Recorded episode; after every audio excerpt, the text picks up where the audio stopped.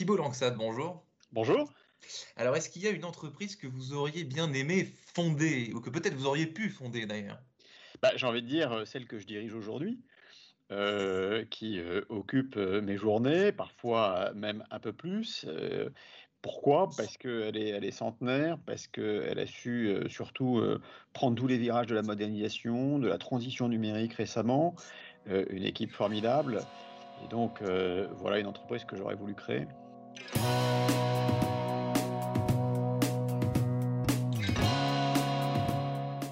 Bonjour à tous et bienvenue au Talk Décideur du Figaro en visio, toujours avec euh, sur mon écran aujourd'hui sur le, vôtre euh, Thibault Lanxade, entrepreneur dans l'âme, hein, PDG du groupe Jouve, euh, président du fonds de dotation Clinatech, vous avez également écrit quelques livres hein, dont on parlera tout à l'heure.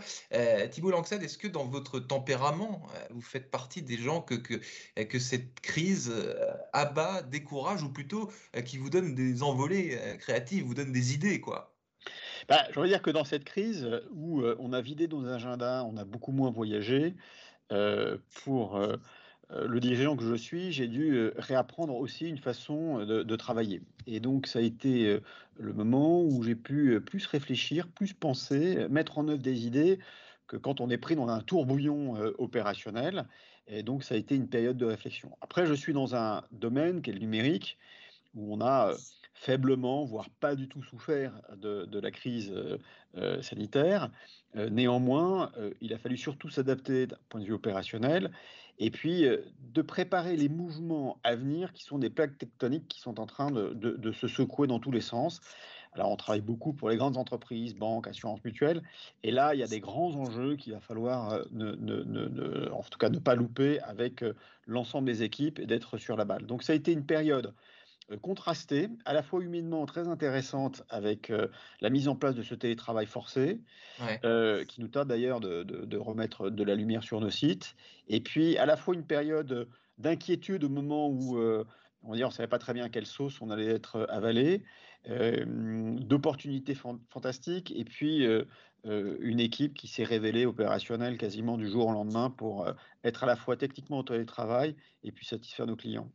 Thibault Langsade, le, télétravail à titre personnel, c'est quelque chose qui vous convient ou alors qui, euh, qui, qui, vous, qui vous agace? La tendance, c'est quand même plutôt euh, euh, un peu, un peu d'accord, mais, mais, pas tout le temps. quoi. Bah, d'abord, d'un point de vue purement opérationnel, il faut que je me partage l'appartement avec ma femme. Qui, et donc, elle s'est, elle, mise en télétravail très vite et, et donc elle a pris un certain nombre d'habitudes. Euh, plus, plus précisément, euh, moi je regarde la façon dont on manage les équipes aux États-Unis, où on est vraiment basé sur la confiance, euh, sur une délégation qui est existante. je vois qu'en France, on a encore quelques progrès à faire. beaucoup de managers qui, quand ils ne voient pas les collaborateurs, pensent qu'ils font autre chose que de travailler. Le management français est très basé sur le contrôle, le reporting. donc, on a à la fois et naturellement quelques angoisses à éteindre, et puis euh, à travailler avec les équipes pour qu'on se mette au niveau. Après, pour notre entreprise, on signe deux jours de télétravail là, dans les prochains jours avec un accord euh, que je l'espère euh, qui sera efficace. Et donc, on est en train de passer le cap de pérennisation, on va dire, du télétravail dans l'entreprise. La pérennisation du télétravail. Je l'ai dit au début, vous êtes également le président du fonds de dotation Climatech. Est-ce que la crise a fait bouger beaucoup de lignes dans, cet univers du mécénat médical? Donc, on a parlé du télétravail. Là, je change complètement de sujet, mais vous avez tellement de casquettes dans tête qu'il s'agit de jongler habilement Alors, en peu de temps. Clinatech, c'est un hôpital de recherche qui travaille dans les neurosciences. Euh, qui vit euh, essentiellement, on va dire, euh, du, mécénat qui est sourcé auprès d'entreprises ou de particuliers. On reçoit une dotation du CEA qui est conséquente, mais on a levé à peu près 25 millions sur des problèmes de neurosciences, euh, maladie de Parkinson, sur, on va dire, la tétraplégie que l'on essaye de faire se mouvoir au travers d'exosquelettes. Et oui, depuis maintenant plus d'un an, c'est difficile, on va dire, de lever de l'argent, parce que d'abord, tout ce qui a été mis sur la médecine, c'est essentiellement ensuite, enfin, sur la crise sanitaire, et puis les dons euh, se sont asséchés avec la suppression de l'ISF, mmh. et puis de, grandes catastrophes qui ont capté, on va dire, une partie du cœur des Français, je pense notamment à l'incendie de Notre-Dame. Donc c'est mmh. plus compliqué aujourd'hui de lever de l'argent. Ensuite, on traverse une période sanitaire où toutes les entreprises, enfin économique difficile, où toutes les entreprises ont coupé euh, euh, en prévision de ce qui pouvait être plus dur. Donc spontanément, elles n'ont pas été plus généreuses. Mmh. Euh, et donc j'espère qu'on va pouvoir, dès le mois de septembre, reprendre sur un cycle analogue aux années passées. Parce que bah voilà, le, le, mécénat, il est important parce qu'il fait vivre des initiatives fantastiques, notamment celle de Clinatech. Ouais. Le, mois de septembre, vous avez dit, c'est la, la, vraie rentrée, enfin, Thibault Langsan, bah parce qu'il y, y, a eu tellement de non-rentrées là, qui non, mais, succédé.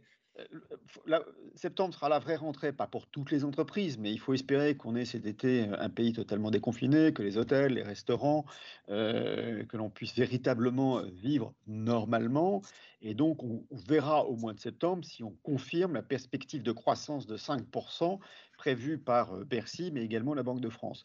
Donc, j'ai envie de dire que les indicateurs sont plutôt bons.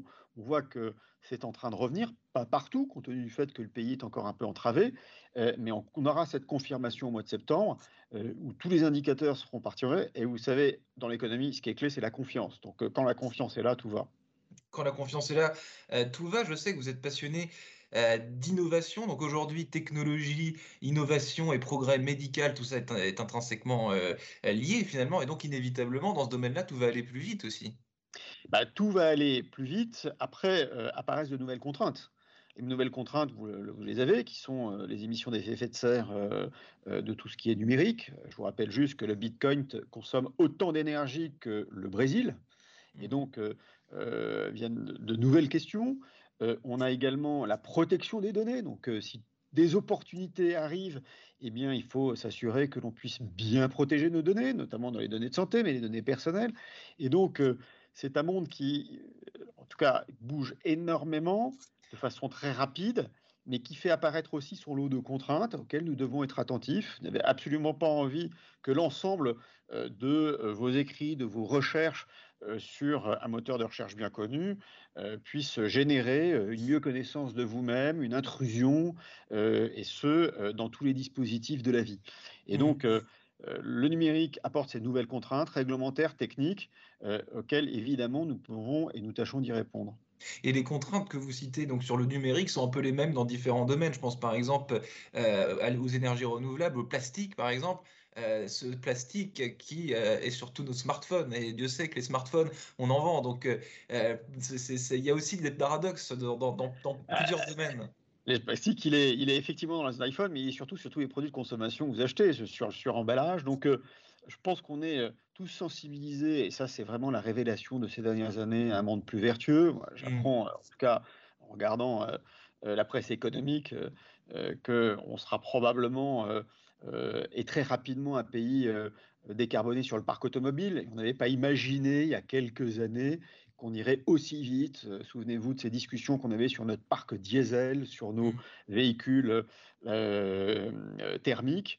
on voit que cette crise a apporté aussi des opportunités et, des accélérateurs, notamment dans ce domaine-là. Est-ce que je vais, je vais, changer un peu de sujet, Thibaut Langsad En 2019, vous aviez été sollicité par le gouvernement pour réfléchir aux notions de partage de la valeur. Est-ce que plus que jamais, c'est un thème d'actualité euh, aujourd'hui dans, les entreprises, cette notion de partage de la valeur. On l'entend quand on décrit le, monde d'après, c'est quelque chose qui revient souvent. Quoi. Bon, d'abord, il faut voir que ça a été fait en 2009 et, je regrette que l'actualité euh, n'ait pas porté ce sujet. On a eu la crise des Gilets jaunes, on a eu le débat sur les retraites et puis une crise sanitaire qui fait que voilà, le pays a été un peu perturbé dans ses réformes et dans la communication de ses réformes. Oui, le partage de la valeur va redevenir un vrai sujet. D'abord parce que c'est le sujet de pouvoir d'achat. Euh, et ce sujet de pouvoir d'achat euh, va être remis, on va dire, euh, sur la table au moment où on aura quitté le chômage partiel. Aujourd'hui, le premier mmh. employeur de France, c'est l'État, compte tenu du nombre de chômage partiel qui est en train de diminuer fortement. Et je pense que ce sujet sera un sujet important, et notamment un sujet de l'élection présidentielle, parce qu'il il nous concerne tous.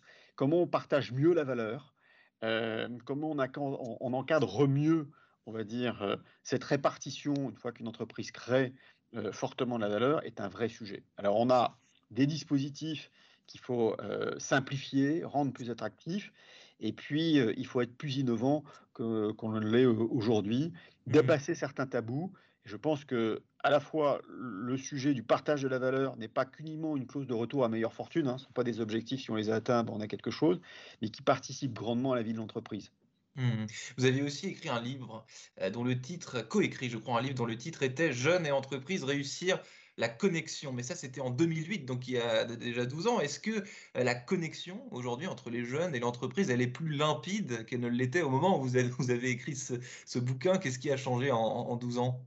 Alors d'abord, elle est beaucoup plus limpide et il y a pas mal de points qui ont amélioré. Le premier point, euh, ce qui est assez tangible, c'est qu'on s'assure mieux de l'employabilité euh, d'un jeune euh, à l'université ou en école que par le passé. Donc, vous avez des filiales, des, filières pardon, très, générales et on a des modules qui leur permettent d'être plus employables, on va dire, dans la vie professionnelle. Et donc, il y a eu énormément d'efforts qui ont été faits dans les universités pour faire en sorte que sur des profils très généralistes, ils puissent également être employables en entreprise. Ensuite, le numérique a beaucoup aidé à réconcilier ces deux mondes. Néanmoins, on peut constater qu'on a un taux de chômage des jeunes qui est relativement important, hein, proche d'à peu près 20%, mmh. qui était inférieur en, 2008-2009 parce qu'on n'était pas encore dans l'effet de la crise des subprimes.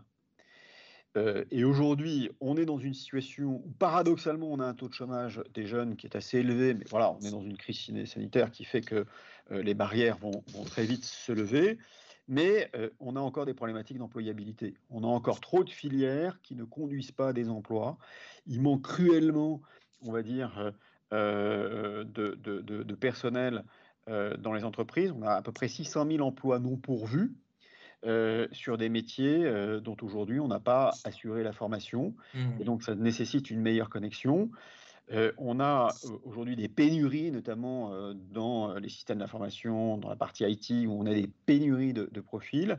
Et donc là, c'est plus une adéquation de la formation avec l'attente et les attentes des entreprises. Et surtout, ça nécessite, comme dans tant de secteurs, une rentrée hein, urgente hein, qu'on attend tous avec impatience. Merci euh, infiniment Thibault Lanxade d'avoir répondu à mes questions pour le Talk Décideur du Figaro. Je vous souhaite une excellente fin de journée. Merci à vous.